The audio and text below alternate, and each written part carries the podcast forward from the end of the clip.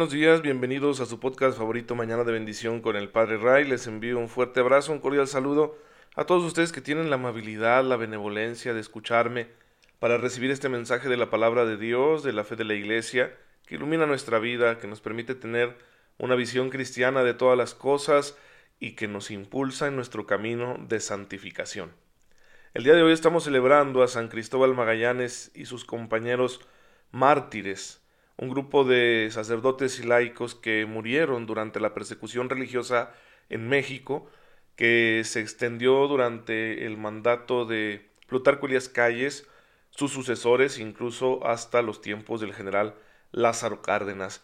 Un tiempo en el que, por prejuicios ideológicos, se quiso eliminar a la iglesia, porque la fe cristiana, la fe católica, forma parte fundante de la sociedad mexicana y se quería quitar eso por, por odio a la fe, porque se consideraba que era una interferencia con el proyecto de los gobernantes, ¿no? la fe del pueblo mexicano.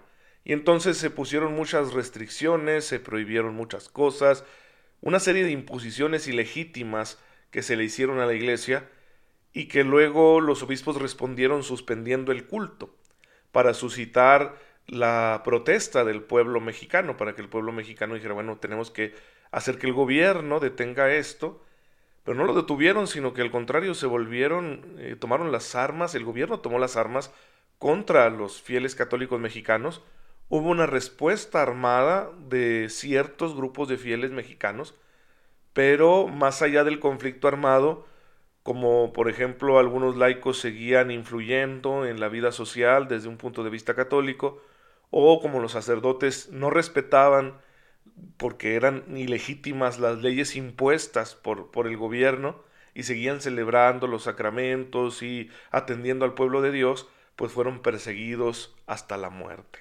¿sí? Y es lo que estamos celebrando el día de hoy, estos santos mexicanos que no le tuvieron miedo a la muerte y que murieron gritando Viva Cristo Rey, y que son un ejemplo para nosotros. Hermanos, los católicos mexicanos de hoy en día, claro que esta es una generalización que puede sonar injusta, pero viene al caso, somos blandengues. ¿sí? No aguantamos nada, no somos capaces de defender nuestra fe, no somos capaces de ofrecerle a la sociedad mexicana todas las bondades que nuestra fe implica, una visión del hombre muy completa, el respeto a la ley moral natural, una manera mejor de hacer justicia. Son cosas muy buenas que le vendrían muy bien al México moderno, pero somos blanditos, no queremos ofrecerlo porque ya nos han adoctrinado con aquello de la separación entre la iglesia y el Estado, que es una cosa bastante artificial, o sea, qué bueno que la iglesia no tenga nada que ver con los asuntos eh, políticos y qué bueno que el Estado no se meta con la iglesia, no la controle, sin embargo, eso no quiere decir que nosotros con nuestra propia visión de ser humano, con nuestro humanismo, nuestra antropología, no tengamos nada que ver en la vida pública, en la vida social. ¿De acuerdo? No es que entres a la iglesia y te pones el traje de católico, se acaba la misa y sales y te lo quitas.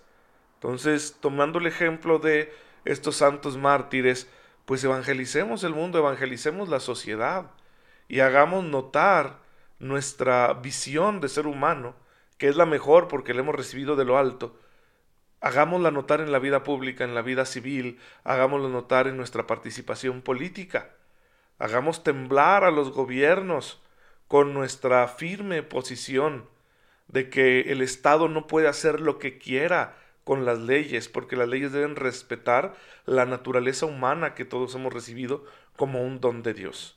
Y hay tantos temas en los que hay que hacerle ver esto a los gobernantes para que tengan claro que el Estado no es Dios y no puede determinar lo que se le antoje.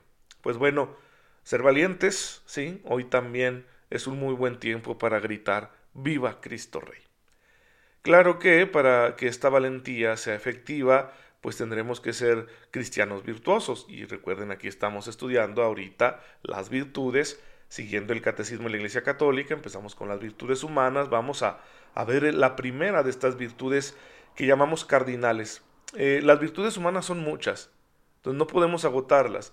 Vamos a detenernos solo en aquellas que la tradición clásica y también cristiana eh, reconocen como las más importantes, que son la prudencia, la justicia, la fortaleza y la templanza.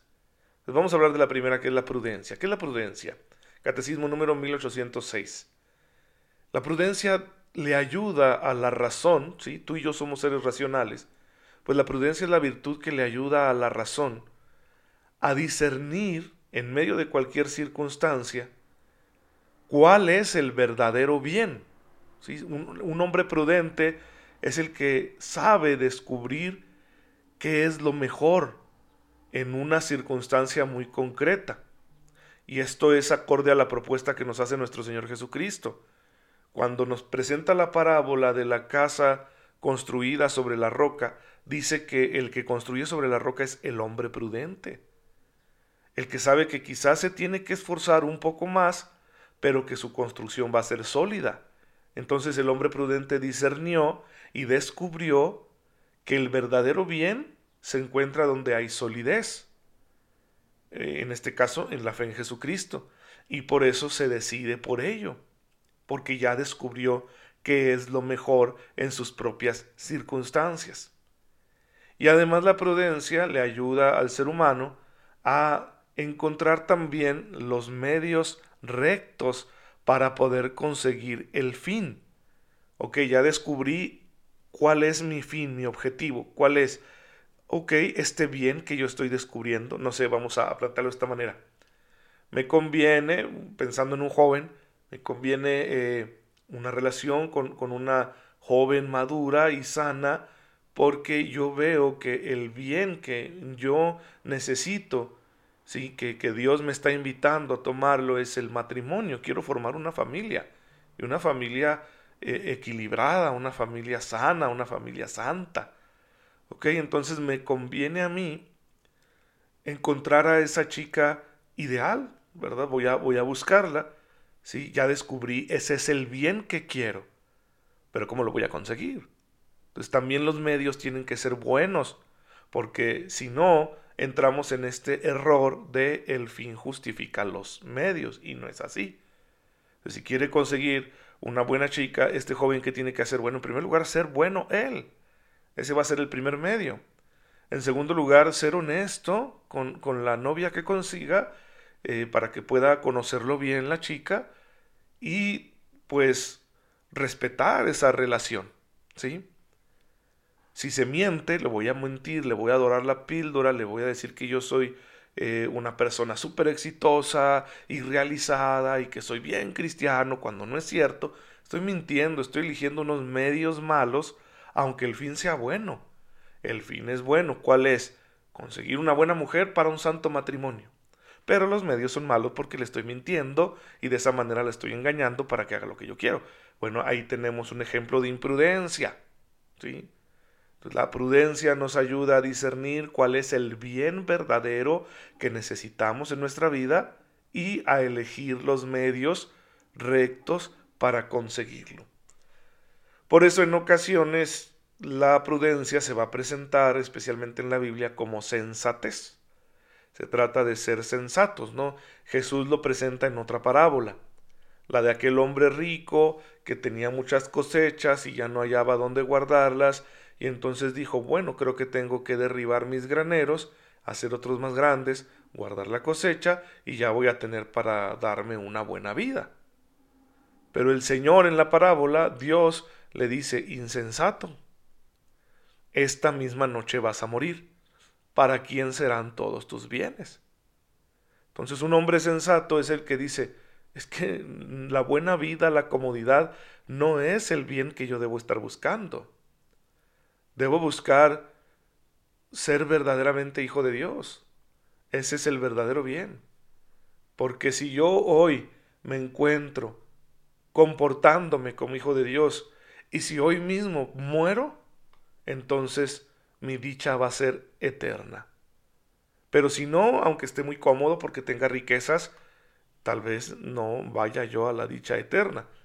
Por eso el hombre prudente sabe elegir el verdadero bien y el verdadero bien está en los bienes eternos, no en los bienes terrenos, que no son malos y hay que saberlos utilizar, pero no es donde está el verdadero bien. Entonces, un hombre prudente, un hombre sensato, dice, ok, ya encontré el verdadero bien y yo voy a dedicarme a conseguir ese bien con la ayuda de Dios.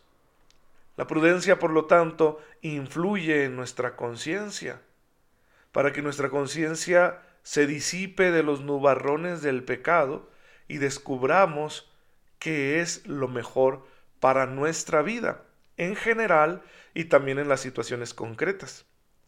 Creo que hay otro ejemplo que nos puede ayudar muy bien a entender esto.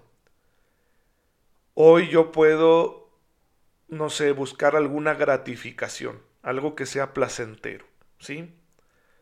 Sin embargo, si lo pospongo, tal vez consiga algo mejor, ¿de acuerdo? Por ejemplo, si hoy eh, evito aquellas bebidas o alimentos que le hacen daño a mi salud, son gratificantes. ¿eh? Qué, qué sabroso es tomarse un refresco, qué sabroso es comerse una hamburguesa, pero eso le puede hacer daño a nuestra salud. Entonces el hombre prudente puede decir, lo voy a dejar para después. ¿Sí? De lunes a sábado voy a comer sano. El domingo podré disfrutar de algo rico con la conciencia tranquila porque sé que no me hará daño ya que es algo que no hago todos los días. Entonces la prudencia está ayudándole a la conciencia y la conciencia, iluminada por la prudencia, guía a la voluntad para que nuestras acciones contribuyan a nuestro bien y no al contrario. ¿sí? La prudencia también nos ayuda a saber estar y a saber decir. Por ejemplo, si alguien está haciendo algo que está mal, sí, y yo se lo quiero decir para corregirlo, y corregir a alguien es, es algo muy bueno. Una corrección fraterna es algo muy cristiano. Sin embargo, debo ser prudente y decir, a ver, ¿por qué se lo quiero decir? Si realmente estoy pensando en su bien, bueno, adelante. Pero si yo se lo voy a decir por hacerlo sentir, el mal, hacerlo sentir mal, ese es un pecado. Y mejor no lo hago, ¿de acuerdo? Y está actuando la prudencia. O tal vez ya se lo dijeron todos. ¿Para qué se lo digo yo y lo hago sentir peor? Porque las correcciones se sienten feo. Entonces, bueno, si ya se lo dijeron, ya sabe, ya sabe que eso que está haciendo está mal. ¿Para qué le insisto? Le voy a bajar la autoestima. Ahí está, está jugando la prudencia. Está entrando la prudencia.